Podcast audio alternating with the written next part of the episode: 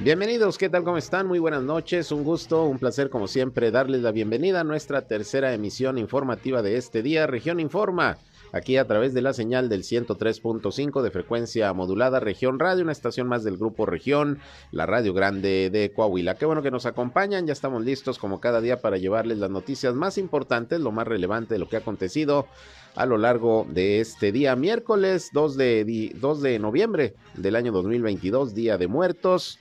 Y bueno, aquí estamos listos como siempre para informarles a través de esta frecuencia. Les invito no solamente a escucharnos, sino también a entrar como siempre en contacto con nosotros. Si gustan ustedes enviarnos un mensaje de WhatsApp o llamarnos para dar algún reporte hacernos llegar algún comentario, sugerencia, pues aquí les atendemos con mucho gusto. 871-713-8867, 871-713-8867, estamos a sus órdenes, al igual que en redes sociales y medios digitales, estamos en Facebook y en Instagram, en región 103.5 Laguna. También eh, estamos transmitiendo ya en vivo y en directo por Facebook Live. Un saludo a quienes ya nos siguen a través de esta red social. Gracias por sumarse a la transmisión. Y a mí me encuentran en Sergio Peinber Noticias, en eh, Facebook, en Twitter, en YouTube, en Instagram y en sergiopeinbert.com, mi portal web de información que les invito a visitar. Ahí están los enlaces para que nos escuchen en nuestras transmisiones de radio. Así que sin más, vámonos con lo más importante hoy en las noticias. La región.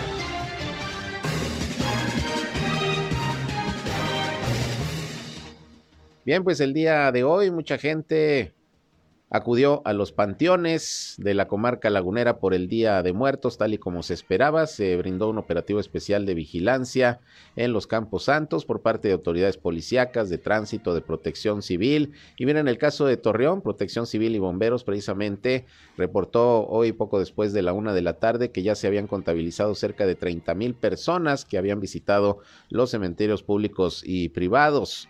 El operativo de seguridad y vigilancia se mantuvo prácticamente desde esta mañana hasta las seis de la tarde, que es cuando se cerraron los panteones en todos los cementerios de la ciudad de Torreón, de Gómez Palacio, prácticamente en toda la comarca lagunera. Y bueno, pues eh, también eh, se dispuso de pipas, en el caso de Torreón, ahí a través de la Dirección de Servicios Públicos con agua tratada para llevar a cabo acciones de limpieza, desmalezado, ahí precisamente en los panteones, en los preparativos que se estuvieron aplicando. Afortunadamente un saldo blanco es lo que se está reportando por parte de las autoridades, le digo tanto en Torreón como en Gómez Palacio, en Lerdo, prácticamente en toda la comarca lagunera, buen comportamiento de parte de todos los ciudadanos que acudieron el día de hoy precisamente a visitar a sus difuntos en este, en este miércoles 2 de noviembre, Día de Muertos. Y mi compañero Víctor Barrón precisamente estuvo visitando esta mañana los Campos Santos desde muy temprano para ver cómo estaba la afluencia precisamente de, de público, visitando todos, todos y cada uno de los eh, panteones. Y bueno, pues ahí estuvo platicando precisamente con algunas personas que acudieron pues como cada año a dejar sus flores, a limpiar sus tumbas y bueno, pues a tratar de, de recordar a todos aquellos que se nos han adelantado en el camino. Y fíjese que llamó la atención una ciudadana que platicó con mi compañero Víctor Barrón, Leti Ramírez, quien, eh, bueno, resulta que pues hizo un llamado a los papás, sobre todo para que inculquen a los jóvenes el recordar a sus difuntos y acudir a, a, venerarlos a los panteones, pues cada 2 de noviembre por lo menos. Vamos a escuchar lo que la ciudadana Leti Ramírez comentó al respecto tributarles un homenaje eh,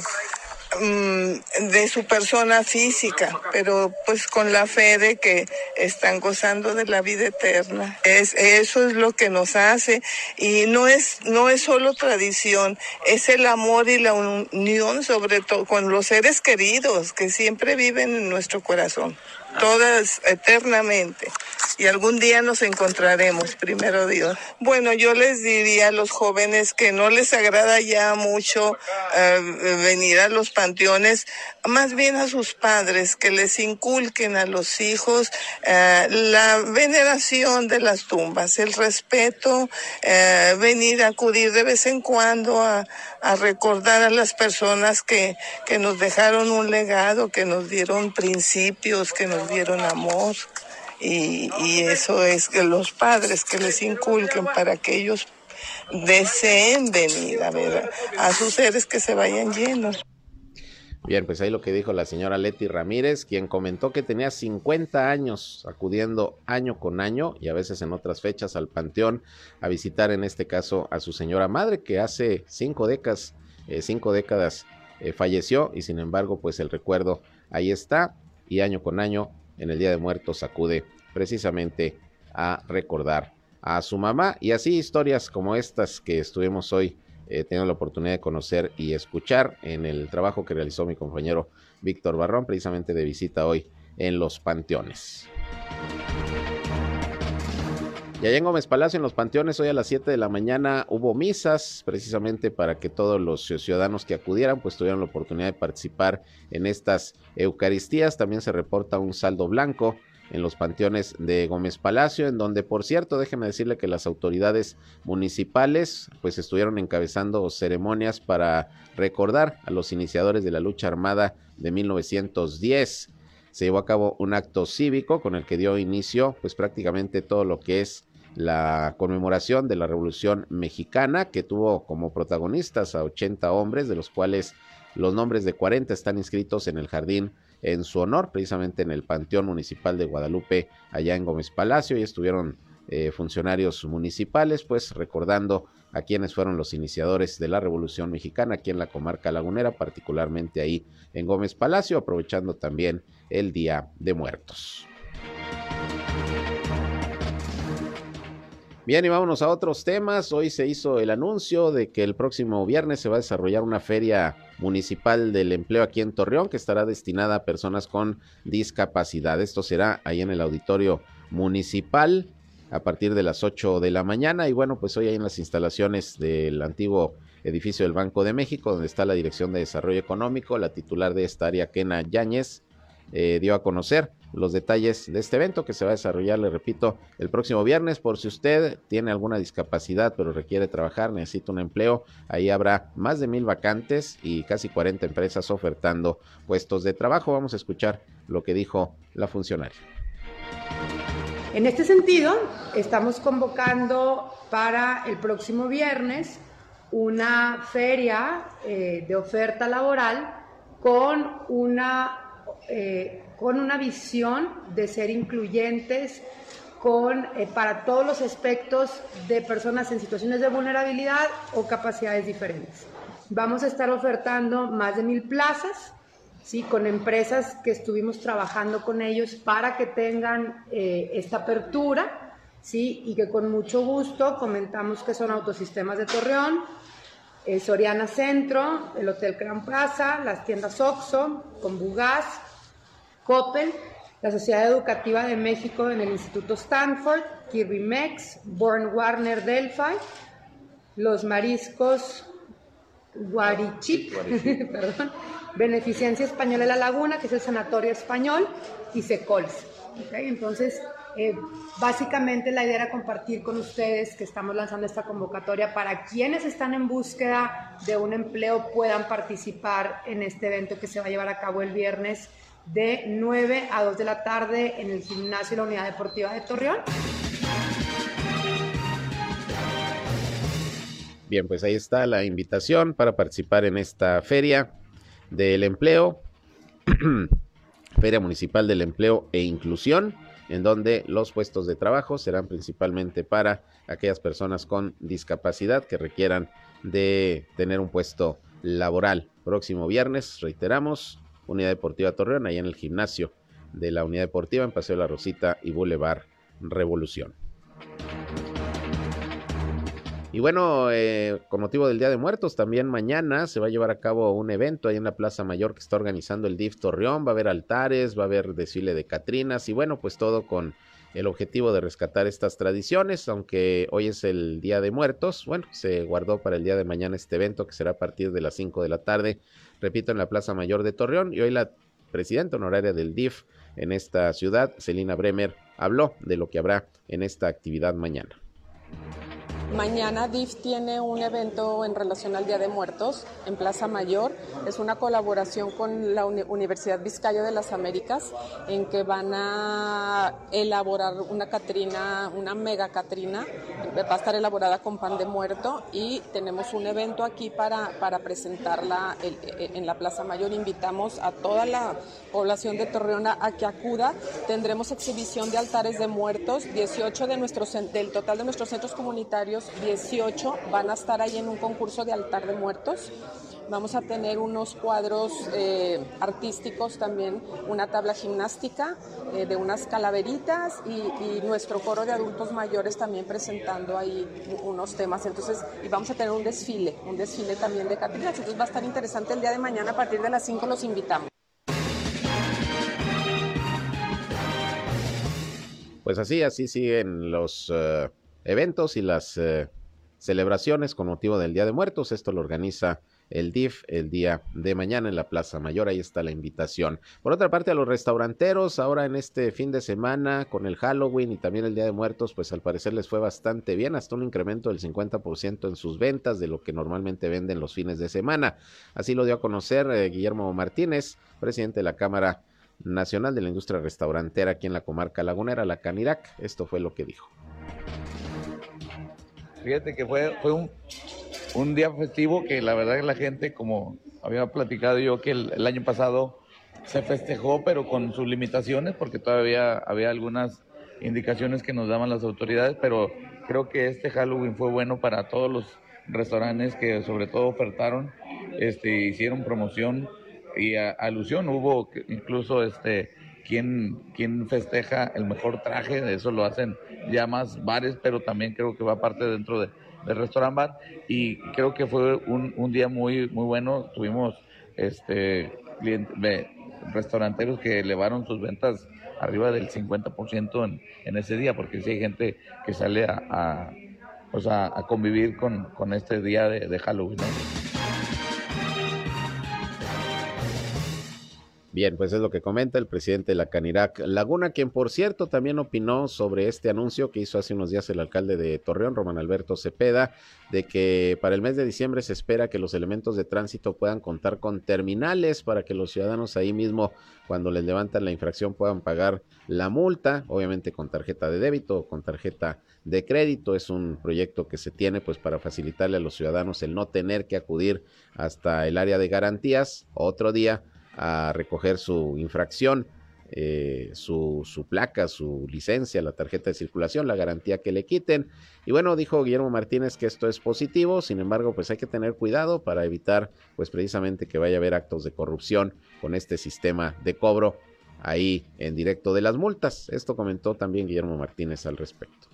Pues mira, yo creo que desde la perspectiva que lo vea cada ciudadano, para muchos incluso, te lo digo en tema personal, pues creo que, pudiera ayudar en el sentido de, de pues, facilitar el ya no ir a hacer el trámite de pago, porque muchas de las veces por la desidia o por el falta de tiempo, pues se nos quedan ahí rezagadas nuestras garantías, en este caso, pues si, si le piden por una infracción, te, te, quitan una placa o, tu licencia, creo que bueno, pues ahí se quedan muchas veces las garantías de, de nuestros de nuestros vehículos o propias, ya sea la licencia de conducir. Y creo que esto sería una facilitarle al, al conductor obviamente pues también pues yo creo que al mismo tiempo cuando cuando se le hacen se hacen acreedor a una multa pues el que también ahí mismo te duela te duela en el bolsillo que ya te están cobrando algo que tú fuiste el que provocó esa esa falta de vialidad no Bueno, pues a ver cómo funciona ese sistema. Estas terminales, dijo el alcalde, estarían conectadas directamente al sistema de, de cobro de la tesorería municipal. Y bueno, pues es un proyecto que se plantea pueda empezar a partir del mes de diciembre. Vamos a estar, vamos a estar pendientes. Por otra parte, fíjese que se dio a conocer por parte de la empresa Altos Hornos de México, ubicada ya en Monclova, Coahuila, que fueron detenidos mediante una orden de aprehensión por el delito de administración fraudulenta, eh, fraudulenta en perjuicio de la siderúrgica. Eh, varios eh, funcionarios de primer nivel que causaron un quebranto económico que supera los 275 millones de pesos. El área de comunicación social de la empresa, Altos Hornos de México, informó que a partir de las denuncias presentadas por el área legal, con pruebas y peritajes realizadas por la Fiscalía General del Estado y en cumplimiento de órdenes eh, emanadas por los tribunales, hoy la Agencia de Investigación Criminal aprendió a Cristian Emanuel D., Héctor P. y Ernesto de la F. Ya ve que se les quita eh, el segundo apellido por la cuestión del debido proceso al dar a conocer los nombres. La Dirección de Comunicación Social de la empresa indicó que aún está pendiente el cumplimiento de una orden de aprehensión en contra de Fernando M., quien fuera el director eh, corporativo de recursos humanos de Altos Hornos de México y subsidiarias, quien según evidencias en poder de las autoridades huyó a Estados Unidos, donde ya se encuentra localizado. Así que se da a conocer la detención de estos altos ejecutivos de Altos Hornos de México por fraude ya fueron detenidos varios, están buscando todavía uno que al parecer se encuentra en Estados Unidos. Pues le vamos a dar seguimiento porque pues es una noticia importante. Un quebranto, un fraude a la empresa Altos Hornos de México. Estaremos pendientes de más información que surja al respecto. Por otra parte, la Unidad de Búsqueda de Personas Desaparecidas de la Fiscalía General del Estado de Coahuila solicitó la colaboración de los ciudadanos para dar con el paradero de dos jóvenes hermanos que fueron reportados como desaparecidos hace seis días en la ciudad de Saltillo. De acuerdo al reporte, los jóvenes eh, originarios precisamente de la capital del estado eh, son Patricio y Luis Alberto Jara Caixba que desde el pasado 28 de octubre, cuando se dirigían a Ciudad Juárez, Chihuahua, pues se perdió el contacto con ellos aquí en la ciudad de Torreón. Si usted tiene alguna información, ya se dieron a conocer las alertas y las fichas con los datos de estos jóvenes a través de las redes sociales y medios de comunicación. Eh, así como lo dispuso la Fiscalía del Estado. Para cualquier información se pueden comunicar a los teléfonos 844 392 7199, son teléfonos de Saltillo, 844-392-7199 y 844-1471-465. Eh, Ahí están los números para comunicarse o al 911 si usted sabe del paradero de estos dos jóvenes. Venían de Saltillo, iban hacia Ciudad Juárez y aquí en Torreón es donde se perdió el contacto con ellos. Esperemos que se pueda dar eh, con su paradero lo más pronto posible. Bien, vámonos a una pausa y regresamos. Son las 7 casi con 20 eh, minutos. Le reitero la invitación para que se comuniquen al 871-713-8867. Mándenos mensajes de WhatsApp, llámenos como ustedes gusten. Aquí estamos como siempre listos para atenderles. Volvemos con más noticias. Región Informa. Ya volvemos. Bien, regresamos con más información. Son las 7 con 24 minutos y déjeme le informo que Nasira Sogbi, que es la titular de la Secretaría del Trabajo del Gobierno del Estado de Coahuila, hoy dio a conocer que estaba enterada de manera extraoficial que los trabajos para el rescate de los 10 mineros que quedaron atrapados en el pozo de carbón de la mina El Pinabete, allá en Sabinas, se han suspendido desde la semana pasada. Sobi Castro manifestó desconocer la fecha en la cual se podrán reanudar los mencionados trabajos, aunque aseguró que están pues con conocimiento de primera, eh, de primera mano que las labores de rescate se detuvieron desde hace unos días. Cabe recordar que se estaba trabajando en realizar eh, un tajo a cielo abierto para poder llegar hasta el punto donde se considera que quedaron atrapados los mineros y bueno, dice que por buena fuente saben que están parados los trabajos respecto a las familias de los mineros cuyos restos permanecen atrapados en el interior del pozo de carbón. La funcionaria estatal consideró obvia la inconformidad de las familias, pues hay compromisos que hay que cumplir, pues vamos a ver qué dice el gobierno federal al respecto, porque supuestamente iban a estar trabajando durante seis meses, de seis a once meses para lograr el rescate de los mineros, dice y denuncia, señala la secretaria del Trabajo de Coahuila que estas labores están detenidas y no hay ninguna explicación. Pues vamos a esperar a ver qué dice el gobierno federal sobre esto que dio a conocer la secretaria del Trabajo de Coahuila. Bien, y por otra parte, fíjese que esta mañana se registró una fuerte fuga de agua allá en la confluencia del Boulevard Rodríguez Triana y Diagonal Las Fuentes. De inmediato el Sistema Municipal de Aguas y Saneamiento pues acudió a llevar a cabo la reparación de esta fuga que causó pues que se inundara prácticamente ahí todo este crucero, era mucha agua y todo parece indicar, según explicó Raimundo Rodríguez de la Torre, que se rompió una línea de conducción de agua potable que está fabricada con material de PVC porque ahí se están llevando a cabo algunos trabajos de reparación del drenaje y al parecer, bueno, pues ahí por algún error, alguna falla, alguna mala maniobra, se rompió la tubería y pues se, empezó a, a salir el agua ahí a la calle. Eh, lamentablemente, pues durante varias horas se quedaron sin agua las colonias Obispado y Villas La Merced. Hasta este momento tenemos entendido que ya se logró la reparación y se esperaba que ya para esta tarde noche volviera a restablecerse el servicio de agua potable ahí en estas colonias que sufrieron el desabasto por esta fuga muy fuerte que se registró ahí en ese punto que les digo, en el Boulevard Rodríguez Triana y diagonal Las Fuentes, de acuerdo a lo que informó el CIMAS.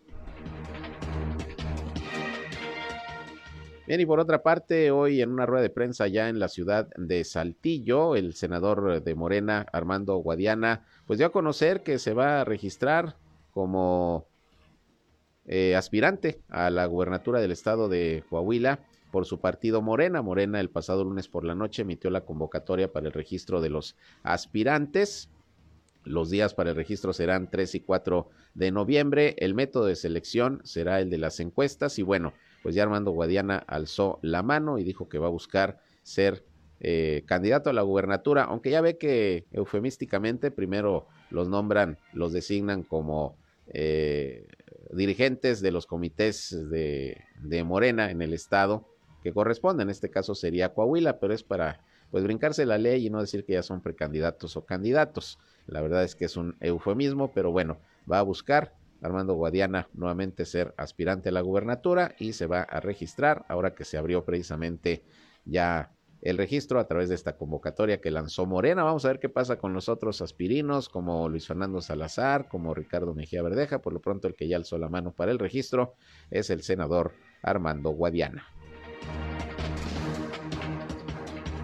Y por cierto, hablando de temas electorales, hoy Jorge Reyes, que es el presidente de Coparmex Laguna, dijo que a nivel nacional este organismo, este sindicato patronal, pues está llevando a cabo una campaña pidiéndole a la población que defienda al Instituto Nacional Electoral luego de que pues ya en el Congreso de la Unión va a iniciar la discusión sobre la reforma electoral que está impulsando el presidente López Obrador y en donde entre otras cosas pues se busca desaparecer al INE tal y como actualmente está integrado y como actualmente está funcionando, lo cual pues no es del agrado de muchos ciudadanos, organismos porque consideran que el INE pues eh, está trabajando está trabajando bien. Vamos a escuchar lo que dijo el dirigente de Coparmex Laguna, Jorge Reyes, al respecto. La semana pasada tuvimos una reunión, los 68 centros empresariales a nivel nacional, donde tomamos la decisión de firmar una carta que la firma nuestro presidente nacional, eh, dirigida a la Jocopo, que objetivo fundamental era reflexionar más sobre las implicaciones que tenía el voto para una reforma electoral en nuestro país y, pues esperamos que sea eh, tomada de una manera eh, positiva por parte de ellos y reflexionada porque al final pues el Instituto Electoral es un órgano que ha funcionado, que es de todos y que desde una perspectiva los ajustes que se quieren hacer pues buscan eh, quitarle la fuerza que se tiene al árbitro electoral que, que, te digo estamos que somos todos no de hecho se hizo y se está haciendo el cabildeo en cada centro empresarial tiene el objetivo de realizar ruedas de prensa realizar foros realizar reuniones para también informar sobre los avances del, del Instituto Nacional Electoral este es algo que nos ha costado 30 años entre todos los ciudadanos llegar a, tenerlo como lo tenemos y creo que, es bien importante defenderlo. Desde posiciones en la hotelería, en tiendas de autoservicio.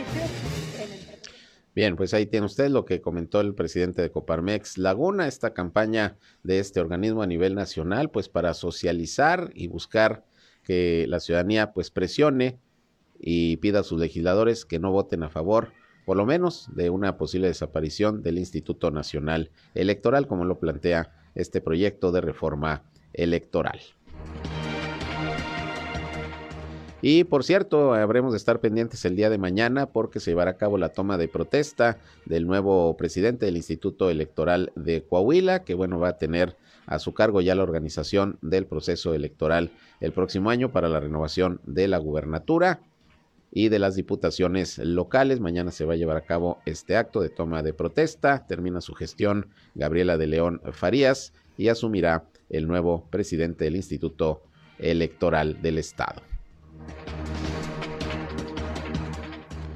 Bien, y por otra parte, ayer estuvo en el Congreso de Coahuila, como ya se lo hemos informado, eh, Adán Augusto López, el secretario de Gobernación, quien vino precisamente a, solicitar el apoyo de los legisladores locales para que aprobaran la reforma constitucional para mantener al ejército en las calles en labores de seguridad hasta el 2028, lo cual ocurrió. Ayer el Congreso de Coahuila y el de Durango aprobaron esta iniciativa, con lo que prácticamente ya se alcanzaron 21 congresos locales a nivel nacional que aprobaron esta eh, idea de mantener al ejército en las calles hasta el 2028, lo que prácticamente ya lo convertirá en reforma constitucional, porque se requería nada más 17 eh, congresos a favor de la iniciativa, ya van 21 y seguramente algunos más en los próximos días eh, tomarán su decisión. Pero ahí Adán Augusto López pues elogió eh, el estatus que tiene en materia de seguridad Coahuila, dijo que se han hecho bien las cosas, que ha habido coordinación excelente con el gobierno federal y sobre todo con el ejército y bueno,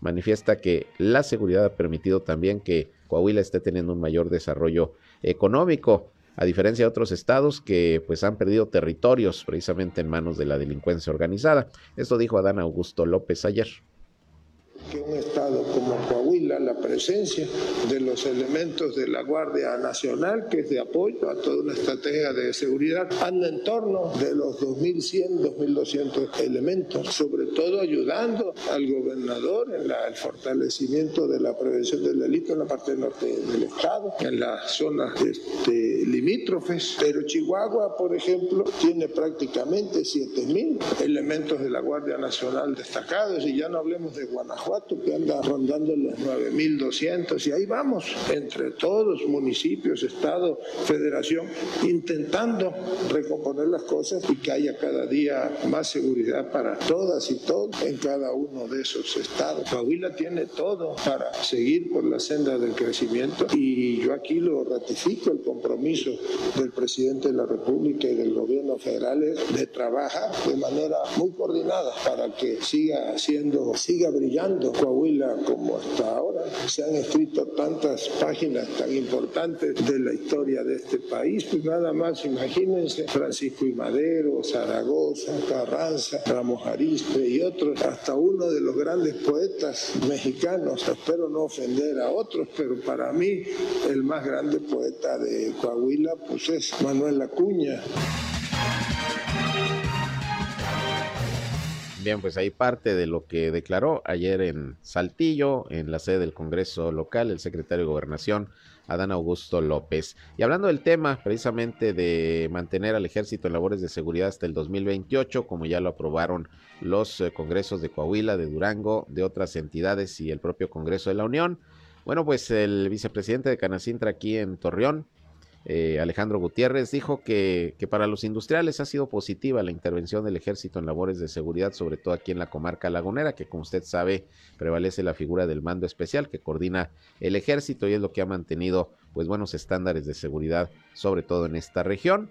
Dice que es positivo, que siga por lo pronto todavía el ejército en labores de seguridad. Esto dijo el eh, vicepresidente de Canacintra en esta ciudad.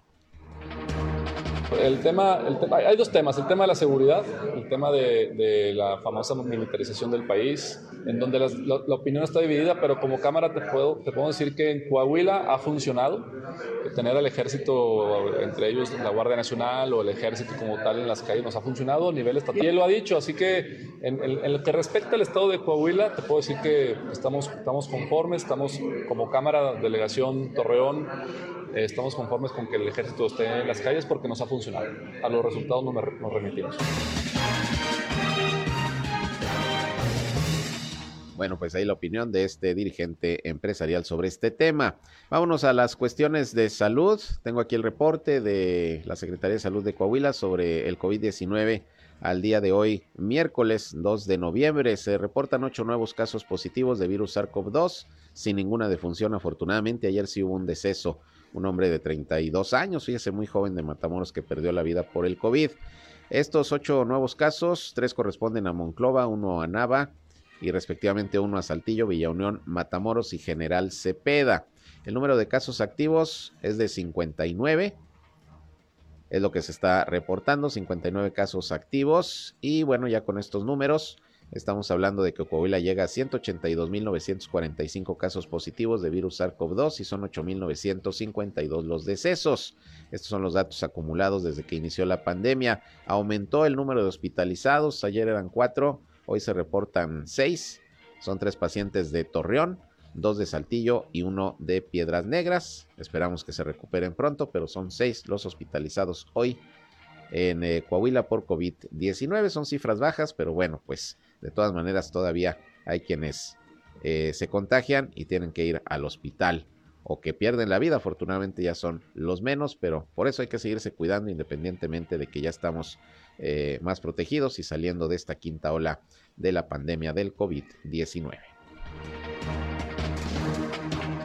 Bien, y por otra parte, yo platiqué con Eglantina Canales, quien es la secretaria del Medio Ambiente aquí en el estado de Coahuila, quien opinó que es positivo que en Torreón ya se vaya a crear la llamada Policía Ambiental, que al parecer le van a cambiar de nombre a Unidad de Protección Ambiental, porque dijo esto garantiza que en los municipios pues se busque la forma de que los ciudadanos cumplan con el reglamento de medio ambiente correspondiente para evitar la contaminación de, de las ciudades. Vamos a escuchar lo que sobre esto nos eh, comentó y nos opinó la secretaria del Medio Ambiente del Estado, Elantina Canales.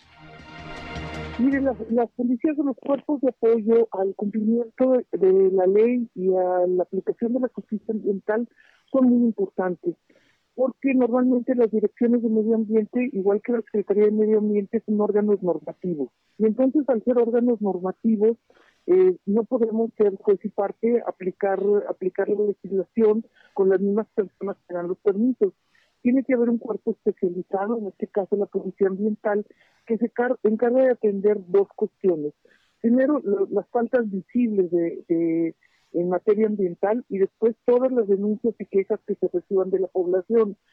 Y lo que tienen que hacer es, es una policía ambiental, tiene que tener dos cualidades. Primero, un personal altamente capacitado, que si bien es capaz de, de, saber de leyes y de la forma en que se deben de aplicar, también tiene que ser una persona o un grupo de personas muy sensibles porque van a ser una policía de contacto. Van a ser una policía que va a hablar con el público, que los van a tratar muchas veces a, a través del convencimiento, que logren eh, que cambien una actitud negativa, porque muchos de los problemas ambientales son problemas cotidianos, o sea, las personas que, se, que tienen problemas con su vecino porque hace ruido, porque tira basura, porque eh, hace alguna cuestión eh, mal hecha, eh, afina un carro fuera de la casa, o sea, hace alguna cosa que saben que ambientalmente es inadecuado. Y, y son me podría decir que el 50% de las quejas, los perros son otro porcentaje muy importante de las quejas, entonces tienen que atenderlos y muchas veces se pueden solucionar cuando el policía de manera educada pero contundente habla con los vecinos y los convence de que cambien su actitud. Entonces, esto se necesita una policía muy sensible y de muy alto nivel para que pueda de entrada solucionar esas cosas y también cuando se pasen del nivel del no entendimiento, ser capaces de levantar eh, el acta que corresponda y de presentarlo o de, invitar, de, de, poner una, una queja ya con el juez municipal para que esté en consecuencia aplicando ya los reglamentos municipales y en su caso también la ley estatal. Cuando, cuando no hay suficiente apoyo legal en el municipio, porque esa, ese, esa falta no está estipulada, pues hay que recurrir a las leyes estatales o federales y aplicar la corrección que corresponda, que puede ser eh, administrativa, económica, puede ser también este, un llamado de atención y en algunos casos puede ser una pena corporal. Tener, tener un organismo que aplique, este, que se aplique en que la población se acerque más al cumplimiento ambiental es, muy, siempre va a ser muy bueno. Que por cierto, la Policía Ambiental de Torreón o Unidad de Procuración Ambiental, como al parecer le van a poner de nombre, eh, falta definir nada más de quién va a depender, si de seguridad pública o de la Dirección de Medio Ambiente. Ayer incluso una eh, discusión ahí eh, sobre el tema entre regidores del ayuntamiento de varias comisiones. Pero bueno, una vez que entre en funcionamiento sería la segunda policía ambiental en el estado de Coahuila. Una ya funciona en el municipio de Saltillo, que fue creada en el pasado gobierno municipal que encabezó el hoy secretario de Inclusión y Desarrollo Social, Manolo Jiménez. Vámonos a otra pausa y regresamos, son las 7 con 41. Volvemos con más. Bien, eh, vámonos con más información. Son las 7 con 45 minutos. Le comento que hoy regidores en Gómez Palacio celebraron la primera reunión de trabajo de la Comisión de Reclutamiento que preside Maximiliano Olvera y en donde estuvo precisamente el jefe del Departamento de Reclutamiento para dar a conocer las actividades que se van a desarrollar en esta, en esta área.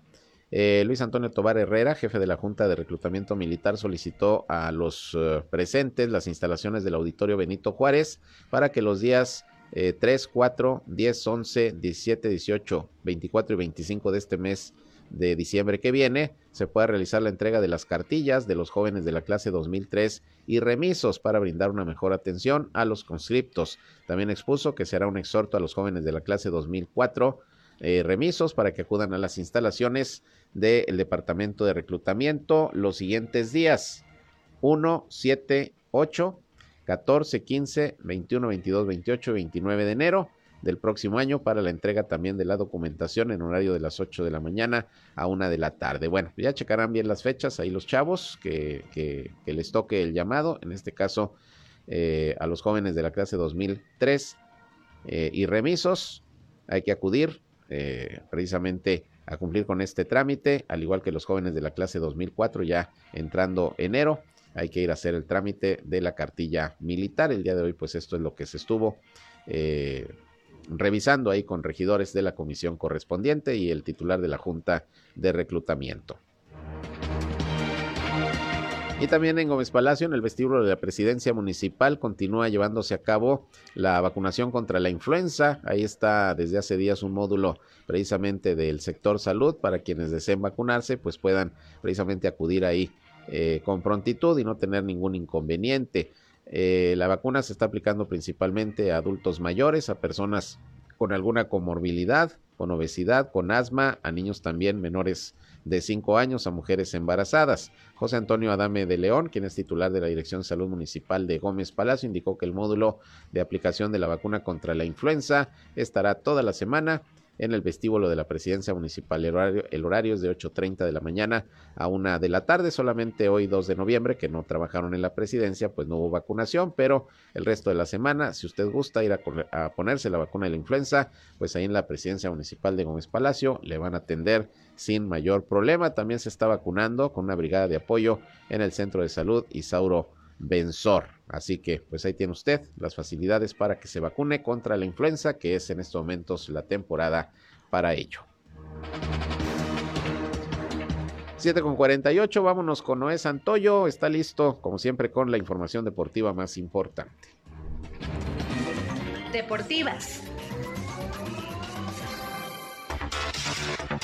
Hola Sergio, amigos lo escuchas, con mucho gusto les saludo. Les comparto la información del mundo de los deportes. Terminó la fase de grupos de la Champions League y con ello quedaron listos los 16 clasificados a los octavos de final. El paso perfecto de esta edición fue para el Bayern Múnich, el único equipo que ganó sus seis partidos y se ha convertido en uno de los favoritos para ganar el torneo. En el caso del Real Madrid, vigente campeón, demostró que está listo para la fase de eliminatoria directa tras una goleada en la última jornada. Será este próximo lunes 7 de noviembre cuando se realizará el sorteo de la UEFA Champions League para definir los duelos de octavos de final. El sorteo se hará a las 5 horas, tiempo del centro de México. En el grupo A, el líder fue el Napoli, seguido del Liverpool. El grupo B, Porto. Y la sorpresa, Brujas. El grupo C fue para el Bayern Múnich, seguido del Inter de Milán. El grupo D, Tottenham y Frankfurt. El grupo E, Chelsea y Milán. El grupo F, Real Madrid y el Leipzig. El grupo G, Manchester City y el Borussia Dortmund. Mientras que en el grupo H lo dominó el Benfica y el segundo sitio fue para el Paris Saint Germain. La selección nacional de México tuvo su primer entrenamiento en Girona, España, donde cerrarán la preparación para la Copa del Mundo de Qatar 2022 y misma ciudad donde jugarán los amistosos contra Irak y Suecia los días 9 y 16 de noviembre. El tricolor busca acostumbrarse al horario, pues existen 7 horas de diferencia con respecto a la Ciudad de México. El Atlas ya adelanta el que será su primer refuerzo rumbo al clausura 2023 y se trata de un viejo conocido en la comarca lagunera, Brian Lozano, el huevo, quien llegó a nuestro país para las Águilas del la América y posteriormente jugó para Santos Laguna. Las negociaciones se encuentran muy adelantadas y sería el primer refuerzo de la era del técnico Benjamín Mora. Lozano dejó la Liga MX en este 2022 para ir a jugar al Peñarol, pero las cosas no le han salido como esperaba y por eso se abrió la oportunidad de firmar para los rojinegros.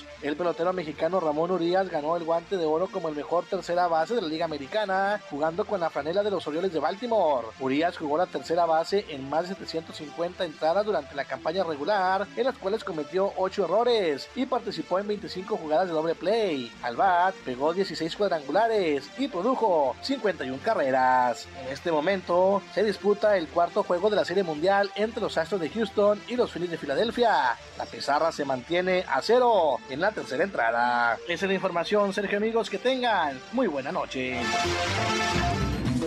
Deportivas. El país.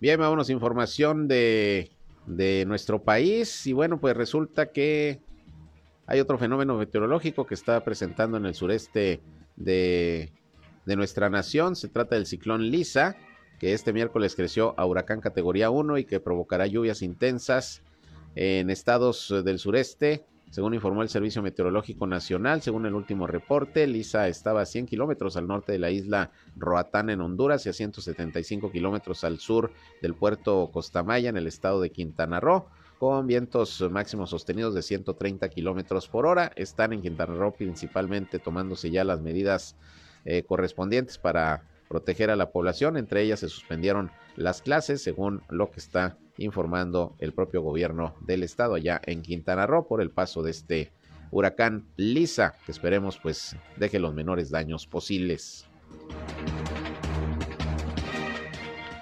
El diputado Mauricio Cantú González de Morena presentó una iniciativa en la Cámara de Diputados que plantea ampliar de cinco días a siete semanas el permiso de paternidad con goce de sueldo a los hombres trabajadores por el nacimiento de hijas e hijos y en el caso de adopción. Dicha propuesta busca armonizar los tiempos de la licencia por maternidad y paternidad, eliminando las diferencias de tiempo entre ambas licencias, según señala el documento presentado. Pues vamos a ver si se aprueba esta iniciativa. Bien, y por otra parte, pues resulta que también eh, hackearon información, los sistemas de información de la Secretaría de Infraestructura, Comunicaciones y Transportes, así como con el ejército. Y bueno, a una semana de este eh, hackeo, la dependencia, así como la Cámara Nacional de Autotransporte de Carga, se reunieron sus representantes con el objetivo de diseñar un plan de emergencia para dar salida a los trámites nuevos y en curso y evitar el riesgo de colapso de las cadenas de suministro. Y es que a raíz del hackeo, pues prácticamente la Secretaría dijo que iba a suspender todos los trámites, la expedición de licencias, eh, y de documentación necesaria, sobre todo para los transportistas. La Canacar, que es esta cámara de la Industria Nacional de Autotransporte de Carga, que agrupa a transportistas de todo el país, estimó que Tomaría dos semanas normalizar la situación tras el hackeo que sufrieron 110 equipos de cómputo de esta Secretaría el pasado 25 de octubre, por lo que piden contar con condiciones mínimas de operación para garantizar el abasto de insumos, bienes de consumo y comercio internacional, sobre todo porque el transporte de carga terrestre es el principal medio de transporte de bienes y mercancías en el país. Pues bueno, a ver si se ponen de acuerdo porque hay, eh, decía uno de los dirigentes de la Canacar, pues algunos... Eh, transportistas que pues tienen vencidos algunos documentos, que iban a sacar permisos, conductores que iban a sacar licencias para ponerse a trabajar y si están suspendidos los trámites, pues entonces ahí se les va a complicar la situación. Vamos a ver qué pasa. Por lo pronto, pues eh, se está investigando también este hackeo a los sistemas de información de la Secretaría de Comunicaciones y Transportes.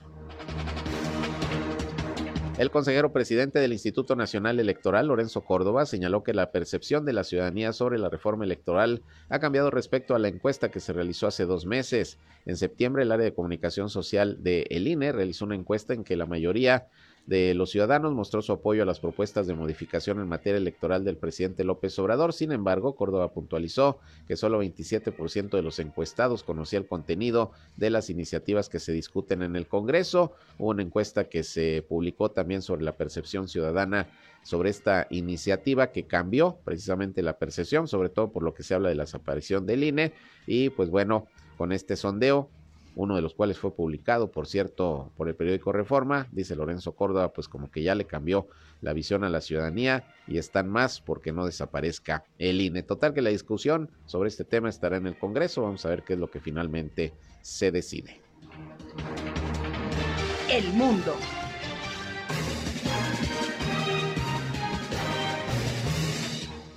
Bien, y vámonos a las eh, noticias del mundo, que bueno, pues hay, hay bastantes, por ciento, déjeme decirle que el presidente, por cierto, déjeme decirle que el presidente de Cuba, Miguel Díaz Canel, agradeció hoy a 18 exgobernadores latinoamericanos, exgobernantes latinoamericanos y caribeños, su petición al mandatario de Estados Unidos, Joe Biden, de levantar las restricciones a la isla que atraviesa por una grave crisis económica. El jefe de Estado cubano afirmó que la solicitud de los exmandatarios es un acto de amistad y honestidad que conmueve, eh, conmueve al pueblo cubano. Y es que en esta carta conjunta que se dirigió a Biden, los expresidentes de varios países de Latinoamérica lamentan que el pueblo cubano esté sufriendo enormes dificultades para el abastecimiento de medicamentos, la llegada de ayudas humanitarias, las restricciones impuestas a los servicios financieros y la llegada de turistas e inversiones de terceros, por lo que piden Estados Unidos pues ya levantar este bloqueo a Cuba. Y Corea del Norte lanzó hoy al menos otros dos misiles de corto alcance minutos después de que otro proyectil de mayor rango llevara a activar la alerta en varias regiones de Japón. También se reportó la detección de dos misiles eh, balísticos de corto alcance lanzados al Mar del Este desde la zona de Gaechon en la provincia de eh, Pyongyang eh, del Sur. Esto fue alrededor de las 8.40 de la mañana y bueno, pues ante este lanzamiento de misiles, por parte de Corea del Norte, Corea del Sur y Japón, pues están a la expectativa y en alerta. E incluso déjeme decirle que a manera de, advertencia, también Corea del Sur hoy lanzó algunos misiles cerca de donde cayeron los que lanzó Corea del Norte. En fin, pues hay tensión en la zona. Vamos a ver qué sucede más adelante. Por otra parte, el ministro de Exteriores de Rusia, Sergei Lavrov, instó hoy a su homólogo de Irán a buscar soluciones políticas y diplomáticas a los conflictos en el Golfo Pérsico que contemplen los intereses de los países de la región. Los jefes de la diplomacia rusa e iraní sostuvieron una conversación telefónica el día de hoy en donde se confirmó la comunión de las posiciones de Moscú y Teherán en favor de superar todas las contradicciones existentes por medios políticos y diplomáticos. Bien, hasta aquí la información. Llegamos al final de este espacio noticioso el tercero y último de este día, pero mañana ya saben, en punto de las 8 a.m. estoy con ustedes en lo que será nuestra primera emisión de Región Informe en punto de las 8 de la mañana, ya mañana jueves 3 de noviembre. Así que les espero. Por lo pronto, gracias por su atención. Si descansaron, esperemos que les haya ido de lo mejor. Si fueron a los panteones también, eh, qué bueno que que pudieron hacerlo en este día 2 de finados. Nosotros aquí les seguimos informando. Sigan con nosotros aquí en la señal del 103.5 de frecuencia modulada Región Radio, una estación más del Grupo Región, la Radio Grande de Coahuila. Soy Sergio Peinbert, usted ya me conoce. Pásela bien, muy buenas noches. Esto fue Región Informa. Ahora está al tanto de los acontecimientos más relevantes. Lo esperamos en la próxima emisión.